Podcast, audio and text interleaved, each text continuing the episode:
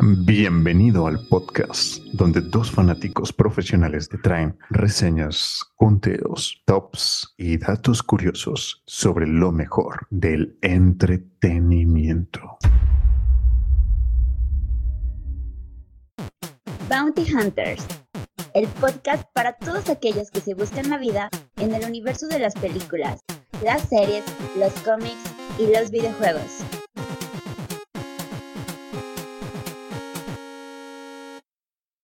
Hola a todos y sean bienvenidos al episodio número 14 de Bounty Hunters.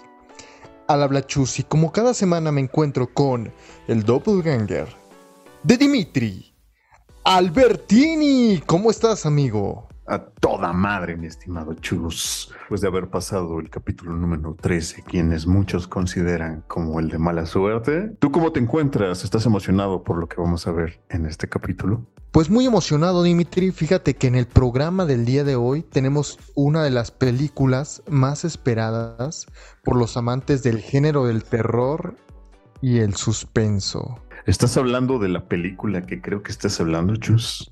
No. No. No, no, not for me. Nope. Estamos hablando de la película No del director Jordan Peele. ¿Quién chingados es Jordan Peele? Pues si no lo ubican, tal vez sí ubiquen este famosísimo meme de un afroamericano que está pero sudando a madres, a madres. Ese es Jordan Peele, pero para que conozcan más que nada su vida y su obra, también tenemos en nuestra sección de curiosidades. Con un top para quienes ya hayan visto la película y para quienes no, se adentren un poquito. Sin más dilación, chus, porque todo el mundo está esperando. Dinos, ¿quién es Jordan Peele? Jordan Peele, eh, un actor y actualmente director de películas muy exitosas y muy aclamadas del género del terror. Él estuvo viviendo cuando era niño cerca de un edificio que se ocupó en una de las películas de terror más exitosas de, de todos los tiempos. Él vivió cerca del edificio Dakota donde se grabó Suspiria del maestro Darío Argento. Darío Argento. Exactamente, vivía tan solo unas calles. Para quien no sepa, Suspiria habla de una academia de baile que hacen cosas diabólicas. Tuvo un remake que está muy bueno también. Entonces, este, pues también se va recomendada esa película por ahí. Entonces, Jordan crece con un gran fanatismo hacia el cine de, de terror y también de la ciencia ficción, Dimitri. Este, con obras como por ejemplo lo fue este, La Dimensión Desconocida, la cual he dicho que es este, muy muy fan, que de hecho estuvo por ahí en remake que, no gustó a muchos. ¿O tú qué dices, Dimitri? Estuvo chingue chingue que quería hacer ese remake y al final lo terminó fracasando, pero ahí tengo un dato curioso de, su vida de actoral. Jordan Peele, irónicamente, entra a la, al- a la parte de la dirección porque en el último papel en el que su agente le, le tenía contratado una chamba era para la película de emojis, donde iba a ser a la caquita, este emoji que es la popó. Él iba a ser la voz de, de este personaje de repente dice, no, ¿cómo voy a hacer pues una caquita, no? Dice, bueno, tengo que pensármelo. Llega su gente y le dice, ¿sabes qué? Ya no está disponible el papel y se queda sin chamba, chus. Así más o menos lo que pasaba a muchos en la pandemia. Y dice, híjole, ¿y ahora qué voy a hacer de mi vida? Y ni más ni menos que se pone a escribir y escribe la que fue su ópera prima, que ya nos vas a contar, que es Get Out. Fíjate que lo primero que pensó Dimitri fue en el presupuesto. Dijo, ¿sabes qué? Tengo que hacer una película que, que cueste dos pinches pesos porque no tengo dinero. A hacer completo, ¿no? Al más o menos lo que hizo Sylvester Stallone con Rocky. Exactamente. Es que eso pasa muchas veces cuando tienes este un proyecto entre manos y no tienes una gran productora atrás que te respalde, ¿no? Así que tienes que hacerlo de actor, director, Sí, te tienes que abrir camino por, por tu propia mano. Efectivamente. Entonces se dio cuenta que no tenía mucho presupuesto, Dimitri. Entonces, este, dijo, bueno, pues, obviamente no va a poder tener monstruos ni nada en la película, ¿no? Entonces se da cuenta que todo el terror que va a meter va a ser a través de los diálogos, el concepto y la actuación en su película prima, como bien dices, Get Out. Huye. Este, así que consigue actores, actores poco conocidos, pero que tienen un gran, este, una gran carrera, ¿no? A nivel, este, actoral, no, no comercial, obviamente, pero pues en eso se la rifa. Y lo siguiente que hace es investigar de manera profunda, de manera insistente, de manera amplia sobre el tema en el que está hablando, ¿no? En este caso, él describe que en este Estados Unidos, de, las fechas por las que se estrena la película, estaba de, presidente Barack Obama, ¿no? Y esta, esta idea que tenía la gente de que pues el racismo se había acabado completamente, el presidente era negro. Y, y una idea que corría por ese momento es que ya se acabó el racismo ya se acabó y, este brother dice, ¿sabes qué? ¿Por qué no hacemos que la película de terror hable sobre algo que la gente cree radicado y que de repente, ching, ¿qué crees, Dimitri? Puede estar sucediendo justo en la casa de al lado, ¿no? Es que si no me equivoco, Chus, aquí fue cuando Jordan, Jordan Peele fue galardonado con el premio Oscar por mejor guion original. Pues efectivamente, Dimitri, es que pasa algo bien curioso, ¿eh? Porque la película es reconocida como el género del terror, Dimitri, pero fíjate que, por ejemplo, en los Globos de Oro la nominaron a Mejor Comedia. y es algo que, dice Jordan Peele, porque él también fue este, un brother que, que se dedicó al stand-up, que justamente el stand-up, pero practica mucho eso de sacarle emociones a la gente y en tiempo real y en el momento. O sea, él dice. Él habla mucho de tener ritmos, ¿no? Ajá. De, que tiene que haber un ritmo constante. efectivamente. Entonces, que el ser estando, pero le ayudó muchísimo a saber cómo iba a manejar las emociones de la gente. Y justamente fue lo que hizo de manera magistral en, en Get Out.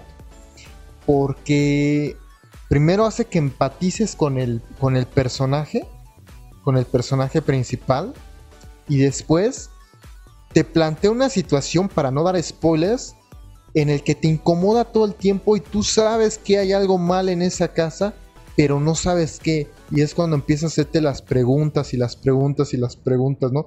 ¿Qué está pasando? Y tú mismo empiezas a tratar de resolver el misterio, qué es lo que está pasando. Y sabes que Dimitri, en un momento, y da nombre a la película, yo creo que todos los que vimos esa genial película dices, get out, get out, sal de ahí, sal de ahí, brother, sal de ahí. No sabes lo que está pasando, Dimitri, pero dices, sal de ahí. get out, yo. Y fue lo que empezó a catapultar su carrera, donde todos empezaron a decir, ah, ¿quién es este compa que hizo esta película? Y también le dio una gran fama a Daniel Kaluuya, posteriormente lo veríamos interpretar a un general en, Black Panther, ¿no? Corte que decías lo de la lana, para que más o menos se tome en cuenta. Se hizo con 4 millones y medio de dólares y recabó la nada despreciable cantidad de 255 millones de dólares. Putazazazo. Otro dato curioso, Dimitri, es que esta gran película se basó, la idea inicial de la película estuvo basado en un sketch de Eddie Murphy crea lo que es Get Out Dimitri en el camino, inaugurando lo que es un nuevo género de, terror, por así decirlo, que es el thriller social. Él mismo define como el thriller donde el enemigo no es un asesino, ni un monstruo, ni un extraterrestre, ni nada por el estilo, Dimitri, sino la sociedad misma. Wow. Entonces, él prácticamente hizo un nuevo género o fundó un nuevo género. Tiene una segunda película, Dimitri, llamada Us, Nosotros, por su traducción al español. Y además trae a una protagonista que es muy querida por el público mexicano como Lupita Nyong'o. Que habla sobre una chica con su doppelganger, una palabra este, alemana que quiere decir prácticamente con su doble, basada, tomó la inspiración de un capítulo de la dimensión desconocida pero aquí también, o sea, hace esta película de terror, le mete algo social porque el doppelganger este, representa a los pobres y la chava representa a los ricos. Una analogía exactamente, y mientras unos viven en la superficie, los otros tienen que vivir bajo tierra. Hace películas muy, muy chidas este brother. Genio y figura. O sea, no estamos hablando de cual, de cualquier pelel. Efectivamente, Dimitri. ¿Por qué no nos hablas de esta que va a ser la tercera obra de Jordan Peele y nos introduces un poquito, pues en una reseña, Dimitri? Así que no le cambien y seguimos en Bounty Hunters.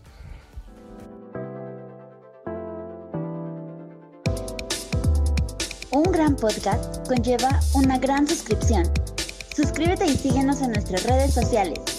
No olvides compartirlo. Ayúdame, suscriptor. Eres mi única esperanza.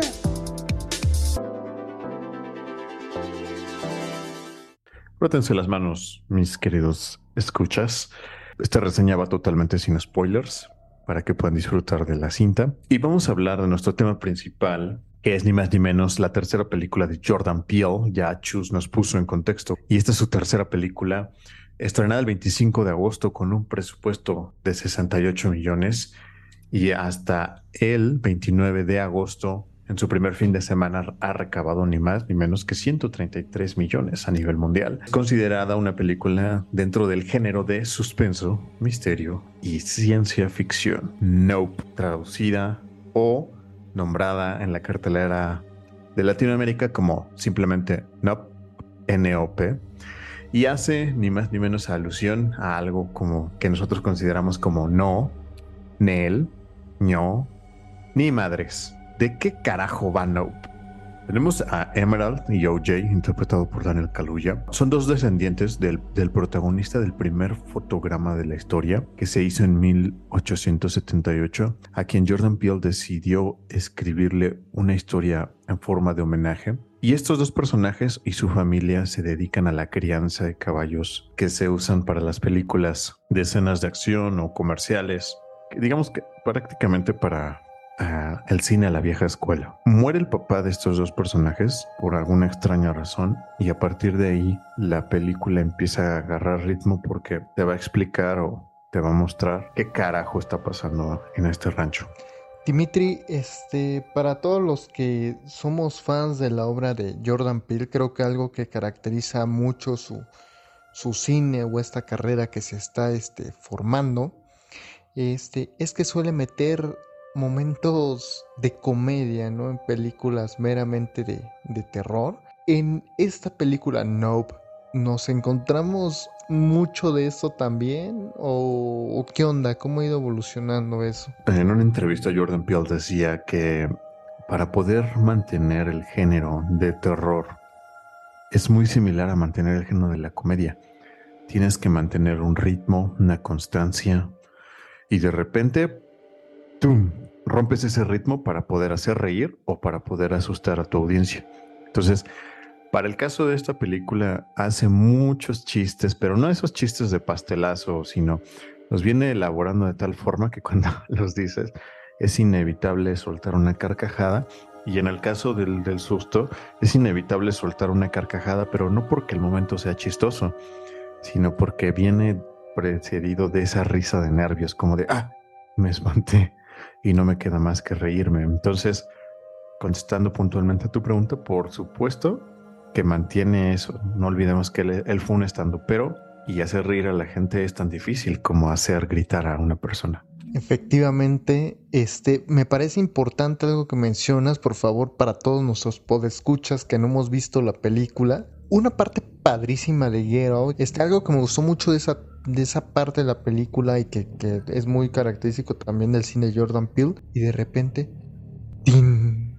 y esta toma donde se hunde como en lo profundo de su mente una sensación peor que estar muerto, ¿no? Porque ¿qué, que hay peor que estar muerto? Estar encerrado, este momento tan escalofriante donde dices, chin, eso me pudo haber pasado a mí porque lo agarró ahora sí que completamente distraído, ¿no?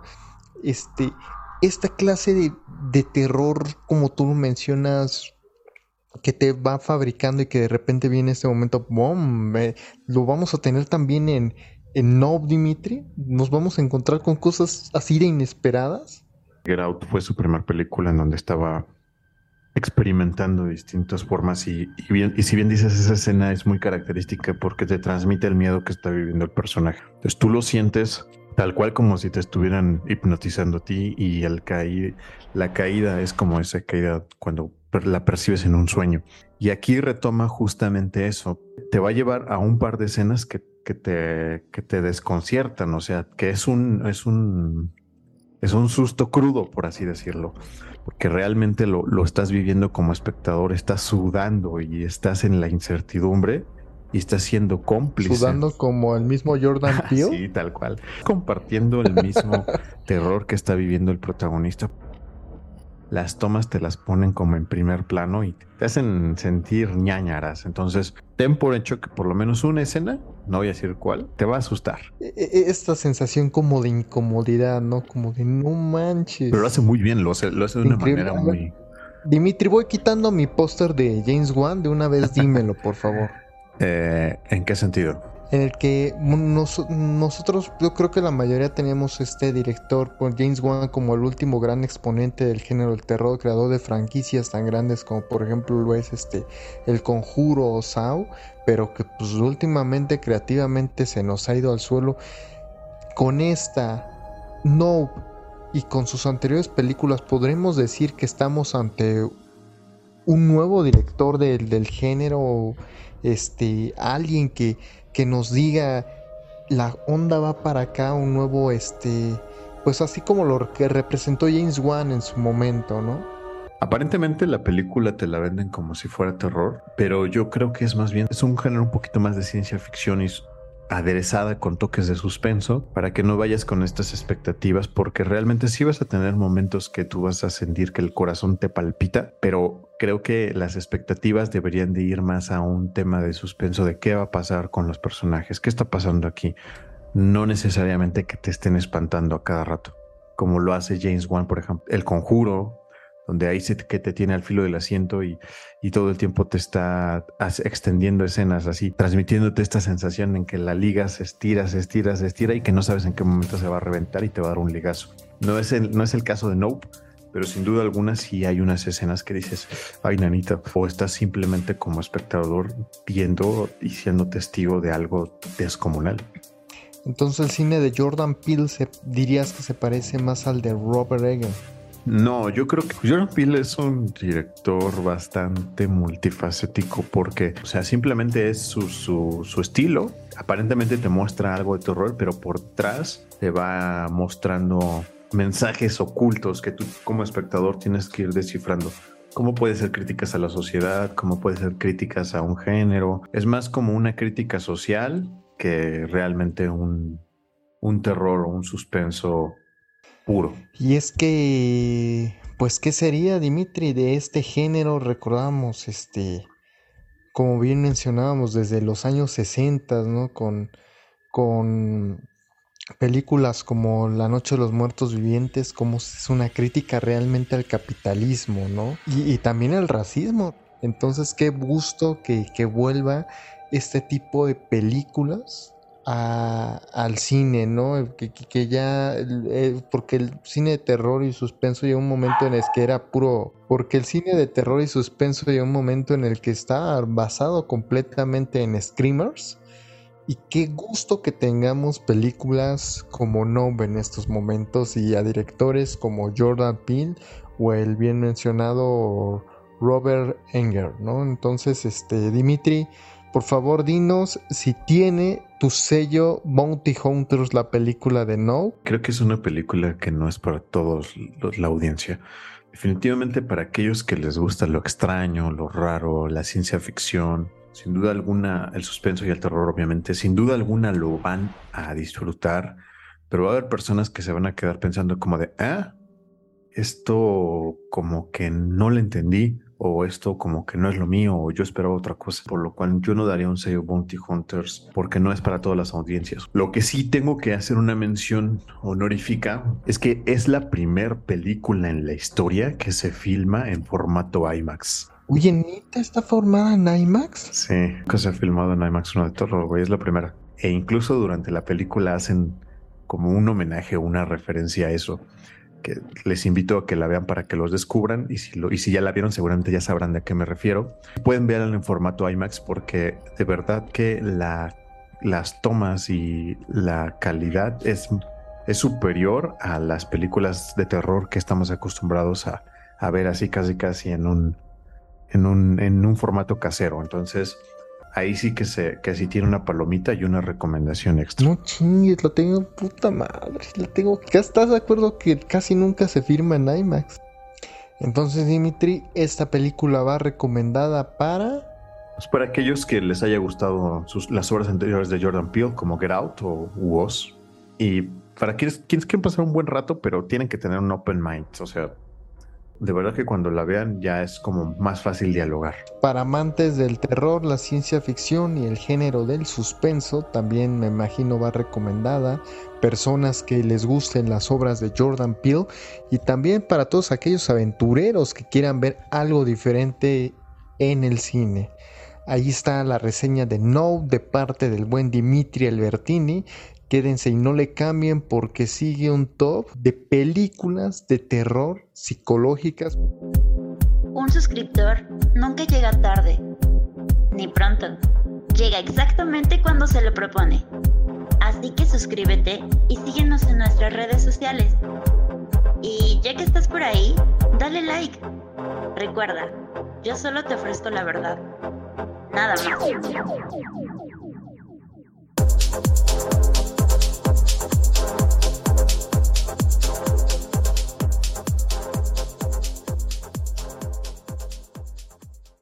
Bienvenidos a la segunda parte de Bounty Hunters. Ya en la primera parte tuvimos un pequeño, una pequeña introducción a lo que es el cine de Jordan Peele y también una reseña de su última película No. Pero para esta ocasión Dimitri nos ha preparado un top de películas de terror. Como bien saben, él es un entendido en estos lares.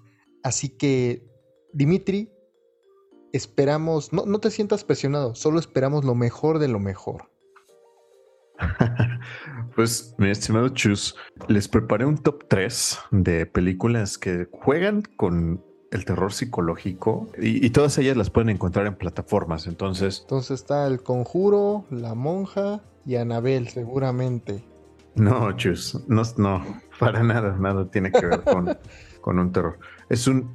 Vamos, a, vamos al top. Top, top, top, top, top, top, top, top, top, top, top, top. Número uno. Gerald's Game. El juego de Gerald. Una pareja intenta dar sabor a su matrimonio cuando el marido muere repentinamente, dejándola amarrada a la cama. Imagínate, Chus, que tienes esas ganas de revivir esa chispa con tu pareja y te das un encerrón de esos que dices, va toda la carne al asador. Te preparas todo, tu vinito, así, prendes la chimenea y le dices, cariño, vamos a jugar un juego. La amarras a la cama y de repente, chingale. Te da un paro cardíaco y las llaves las dejaste lejos. Entonces, tienes a la esposa donde está amarrada así a la cama y no se puede zafar y va a intentar zafarse y moverse y hacer todo lo posible, pero en ese lapso en el que va a intentar hacerlo, va a haber algo que puede estar en su cabeza o no, de eso se trata la película, que la va a atormentar hasta que se acaba. Es una película que está dirigida y escrita por el maestro Mike Flanagan. Todo, todo, todo su trabajo lo pueden encontrar en Netflix. Solamente pónganle Mike Flanagan. Es de esas películas que te dice, o sea, que, te, que cuando acabas y es así como de, tengo que poner una película de Disney para poder dormir. Sobra decir, Dimitri, que la película está basada en la novela del mismo nombre del maestro del terror, nada más y nada menos que Stephen King. Escrita en 1992, el libro también es muy bueno, pero la película no se queda atrás, Dimitri. Una excelente adaptación de ese libro del maestro King. Disponible en Netflix. Gerald? What? Gerald? Como número 2, The Night House, la casa oscura. Una viuda comienza a descubrir los inquietantes secretos de su marido recientemente fallecido. Una propuesta, esta sí es una propuesta, justamente desarrollada en una cabaña, en una cabaña en un lago. Te habla de esos fantasmas que, que, atormentan a esta mujer porque recientemente muere su, su, su, esposo y pues muchas veces ha pasado en relaciones en las que no conoces realmente con quién carajo estabas casado, ¿no? Parte de la trama que de cómo se va desarrollando y desdoblando la película es, es eso, o sea, los fantasmas de esta, esta mujer, pero la, la manera en la que la filmaron y la, en la que la van desarrollando es lo que a mí me, me, resulta muy, muy, muy interesante.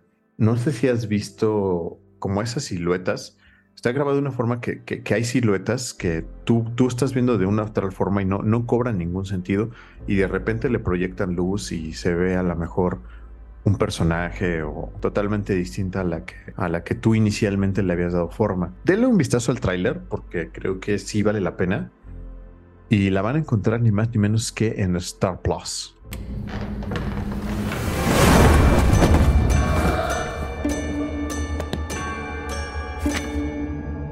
I didn't think we had secrets. Everybody has secrets. Número 3. The Bass of Night. En los años 50, en una noche en Nuevo México, una operadora y un carismático DJ descubren una frecuencia que les resulta muy extraña. Para nuestros pot escuchas que les gusta, les hablen al oído. Y más o menos la película es una adaptación. Se trata de que tu imaginación vaya construyendo a estos personajes de esas viejas y antiguas radionovelas en donde simplemente tenías a un locutor. ¿Cómo van a ver esta película? Con las luces apagadas de noche. Si pueden, pónganse audífonos y denle play. Y en serio, van a decir, ay, ese Dimitri es un pretencioso porque nos recomendó una película aburridísima. Pero te va haciendo una, una historia tan tensa que dices, también resulta que sí pudo haber sido verdad. Y como decía, funciona como una radionovela, pero el secreto es eso, de noche, con las luces apagadas y con audífonos, para que puedan disfrutar de esta gozada. Y no voy a decir más porque entonces rayaría en un spoiler tanto en Nope como en esta película. Confíen en mí, confíen en mí. O sea, si me tienen un poquito de confianza, vean esta película. Dura 90 minutos, prácticamente lo de un capítulo de Game of Thrones y la van a disfrutar como no tienen idea. The Bass of Night. La encuentran en Amazon y es una perra joya. Sí, fue multipermeada en diversos festivales, Dimitri, sobre todo por su narrativa. ¿eh? Entonces, este es una excelente recomendación, Dimitri. Si te quedaste con ganas de más después de ver Nope, y si no has visto Nope, esta es la película que funciona.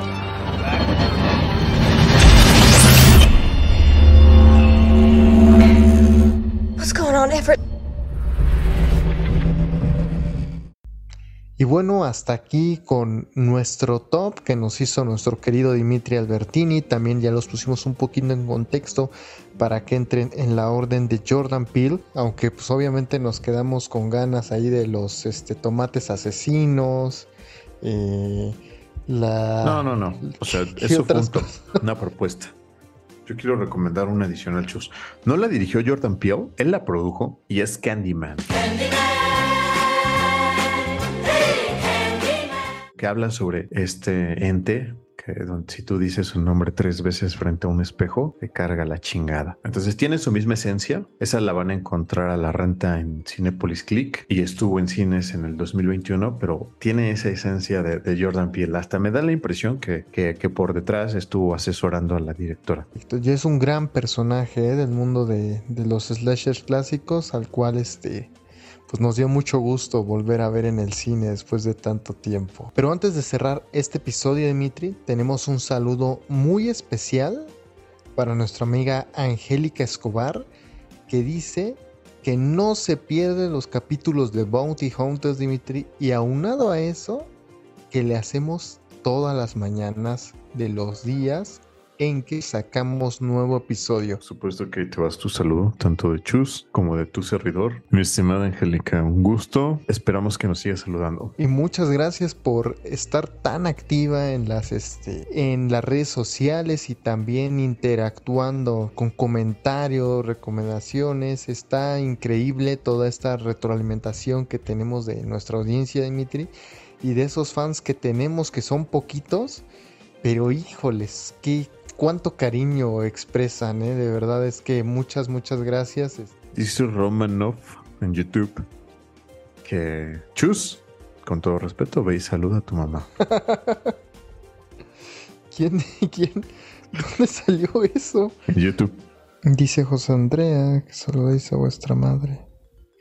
Romanov Vindenko. Así es que chus, dale un saludo, por favor, a Romanov Vindenko. Pero bueno, salúdalo de todas formas. Una de las cosas que queremos justamente con nuestra audiencia y por lo cual los invitamos a que nos escriban en, en todas las redes sociales como nos encuentran como Bounty Pod y ahí nos pueden pedir recomendaciones, que platiquemos sobre algo e incluso saludar. Pues bueno, Dimitri, hasta aquí ha llegado el episodio de hoy de Bounty Hunters, episodio número 14.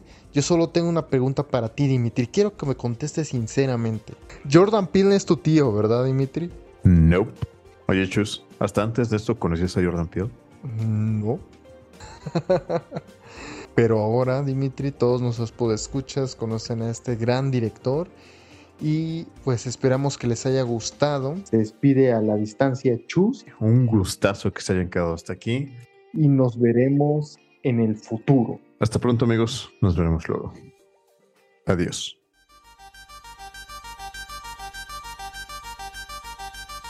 Hemos llegado al final de nuestro episodio. Que la fuerza te acompañe y no te preocupes. Volveré.